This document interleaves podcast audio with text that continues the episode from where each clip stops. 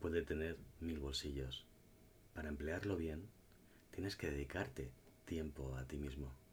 Si no te dedicas tiempo a ti mismo, el día se te va a pasar de largo y no vas a llegar a hacer todas las cosas que querías hacer.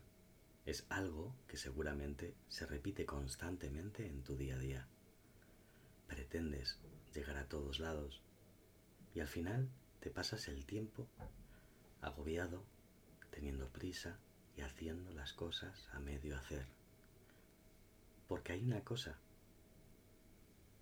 que es peor que estar ocupado y es estar amargado eso te mantiene distraído y sin aportar la calidad a las acciones que haces y sabes que deberías. Puedes dar mucho más de ti. Pero seguramente te preguntas, con todas las cosas que tengo que hacer y responsabilidades, yo realmente necesitaría que el día tuviera 48, 72 horas para poderlo hacer de esa manera. No. Lo que necesitas es aburrirte. Has escuchado bien. El cerebro es como un ordenador. Cuando tú abres tu ordenador y tienes mil pestañas de Windows abierta a la vez, gasta todos los recursos del ordenador y va a saltitos. Eso es lo que haces con tanto agobio. Te seré más específico. Trabajas con música. Ya estás utilizando, aunque no te des cuenta, aunque creas que esa música te motiva, más recursos mentales de los que deberías. Sales a caminar, a hacer ejercicio y te pones a hablar por teléfono con el manos libres con alguien. Entrenas con mucha menos calidad que si lo hicieras simplemente dedicándote a entrenar simplemente dedicándote a una cosa. Si vas acumulando todas esas pequeñas subtareas, ventanas abiertas en tu Google Chrome, en tu Windows, te darás cuenta de por qué tienes la percepción de que el día no te alcanza. Te propongo lo siguiente. Intenta liberarte de todo lo que sobra a las tareas principales que tienes que hacer cada día. Hazla modo años 80 con la tecnología justa. Si tienes que utilizar el ordenador, utiliza la pantalla de trabajo. Si tienes que salir a los recados, lleva el teléfono contigo por si tienes alguna urgencia, pero no lo mires. No te pongas un podcast, ni siquiera este. Cuando te sobra algo de tiempo y te quieras tomar un café, ve a tomarte un café frente a la ventana. No hagas nada más que tomarte ese café, ni siquiera te leas un libro.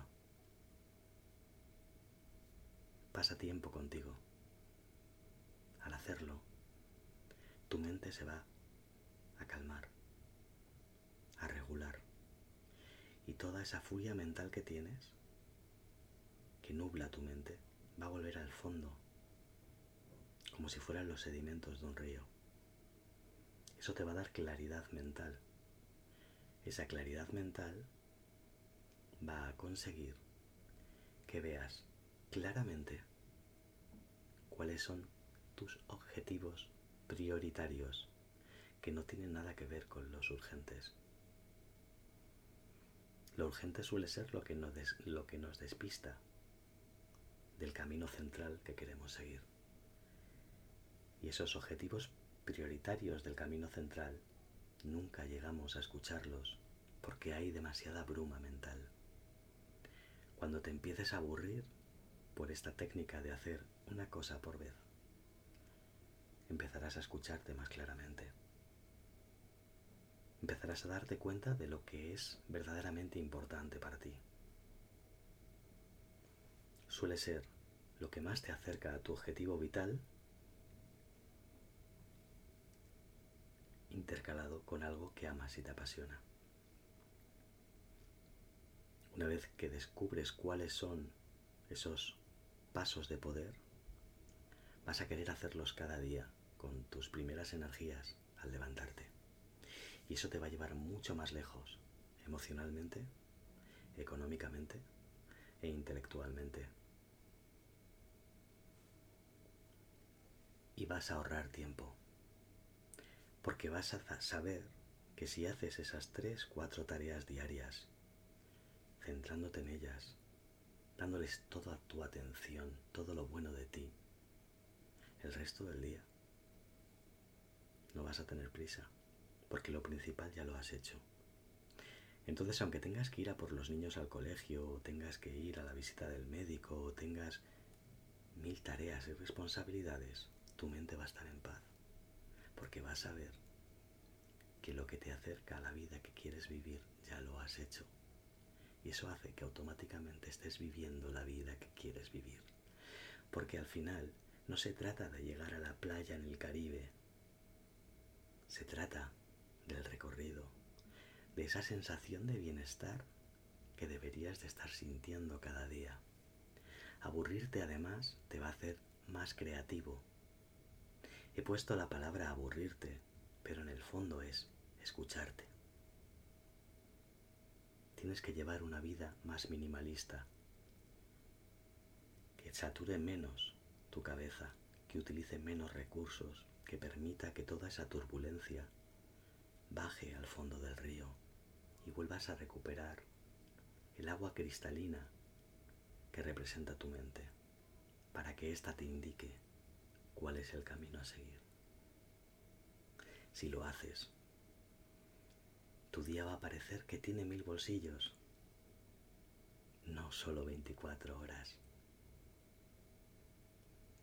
Estarás más tranquilo, serás más eficiente y sobre todo, créeme, mucho más feliz.